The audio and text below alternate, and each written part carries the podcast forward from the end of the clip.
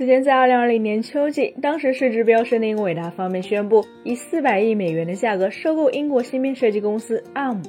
试图将业务版图扩展到移动端。然而，除了英伟达自己外，无论半导体行业的友商还是监管机构，各方都不太希望看到一个横跨服务器、桌面端和移动端，打通了产业链上下游的怪物出现。并且这一收购案的失败，还直接导致了 ARM 背后的软银进退失据。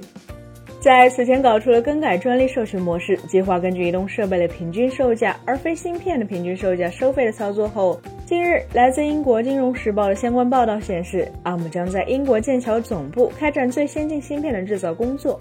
据悉，这一芯片已在六个月前开始研发，而且 ARM 已经建立了一个新的解决方案工程团队，将进行这些用于移动设备、笔记本电脑和其他电子产品的原型芯片的开发工作。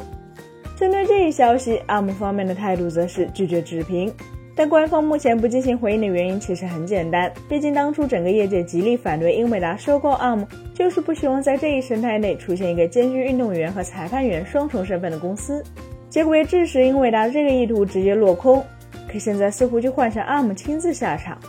而且就在本月中旬，英特尔与 ARM 方面宣布达成合作，英特尔的芯片代工部门将基于英特尔 18A 工艺来帮助 ARM 代工芯片。也就等于 ARM 在芯片生产上也有了落脚点。不同于高通、联发科、华为乃至苹果，ARM 其实并不针对某个特定领域和场景设计及开发芯片。通过授权的方式，例如使用层级授权、内核层级授权以及架构指令集授权，ARM 设计包括指令集架构、微处理器、图形核心和互联架构在内的 IP，来帮助其他芯片公司进行具体的设计开发，并从中获取技术授权的费用和版税。ARM 这样的商业模式也使得其得以超然物外，在这个生态中，这家公司扮演的是一个领航员的角色。可 ARM 如果自己来做芯片，也就意味着打破了他们自己在过去数十年来坚持的定位，并且这也正是 ARM 架构在移动端取得成功的关键所在。而半导体行业乃至消费电子产业之所以会支持 ARM 架构，不仅仅是因为其具有低费用、低功耗以及高性能的特质，更来自于 ARM 公司本身的中立立场。单纯从商业层面出发，只要给钱，ARM 的 IP 授权是敞开了卖，芯片制造商也不需要担心会被卡脖子。用 ARM 联合创始人 Herman Hauser 的话来说，ARM 商业模式的基本假设之一就是可以将技术卖给所有人。凭借开放的生态和架构优势，ARM 成为了过去十余年来最成功的架构，已有超过百分之九十的智能手机和平板电脑以及其他移动设备都在采用这一架构。更不用提在物联网领域，ARM 架构的低功耗特质使得其几乎席卷了整个市场，并且以苹果的 M1 芯片为标志，ARM 架构也展示了其有能力进军高性能计算平台。而以 ARM Neoverse V1 和 Neoverse N2 为代表，也代表其在数据中心、高性能计算领域也有不错的表现。那么，ARM 为什么要搞出这一系列堪称自毁长城的操作呢？在许多业内人士看来，这其实是因为 ARM 背后的软银已经急着等米下锅了。食之无味，弃之可惜。这句话或许是软银在一脚踏入 ARM 这座泥潭之后的真实想法。此前在2006年花费320亿美元收购 ARM 时，孙正义就曾表示，他看中的是未来二十年的事情，而不是眼前的收益。即软银收购 ARM 是为了未来的物联网战略服务。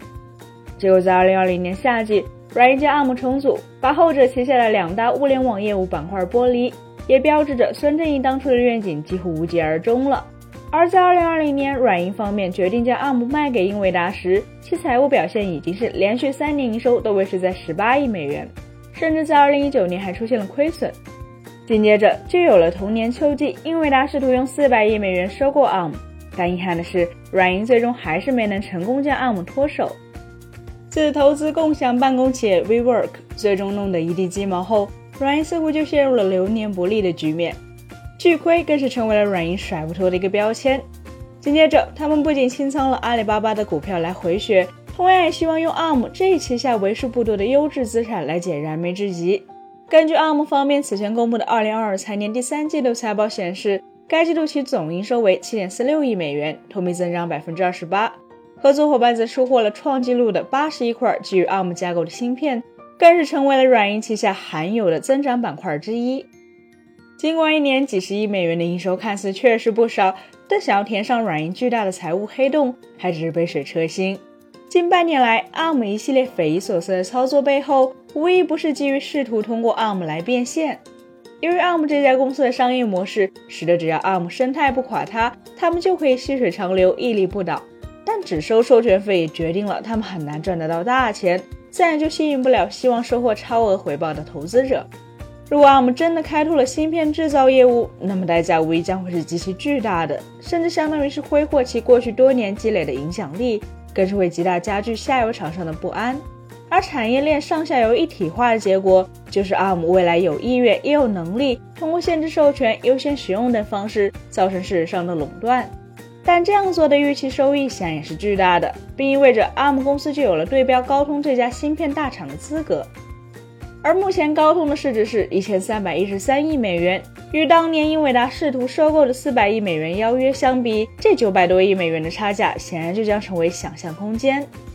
并且此事一旦成真，Risk Five 可能真的就要面临天上掉馅饼了。本期节目就到这里了，更多精彩大家可以关注我们三一生活的官网或全民来他们账号查询功能信息。咱们下期再见，拜拜。